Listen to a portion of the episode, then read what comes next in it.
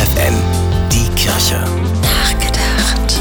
Acht Jahre ist es her, da hat Papst Franziskus als erster Papst überhaupt ein Schreiben zur Klimakrise veröffentlicht. Mit Laudato Si, so der offizielle Titel, wollte er vor allem die Politik wachrütteln. Heute zeigt sich, der Papst hat offenbar genug davon, dass so gut wie keine internationale Klimakonferenz nennenswerte Fortschritte gemacht hat, um den Klimawandel so weit aufzuhalten, wie es nötig gewesen wäre.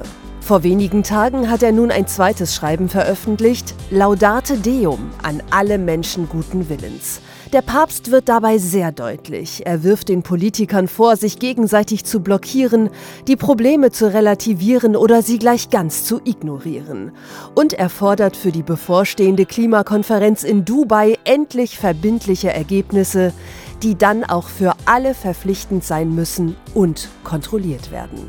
Papst Franziskus ist in guter Gesellschaft. Er hat weit über 90 Prozent aller Klimaforschenden auf seiner Seite.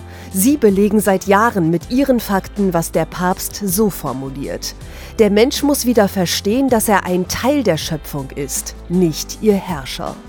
Man kann nur hoffen, dass seine Worte bei den Verantwortlichen Eindruck hinterlassen. Die Zeit drängt. Stefanie Behnke, FFN Kirchenredaktion.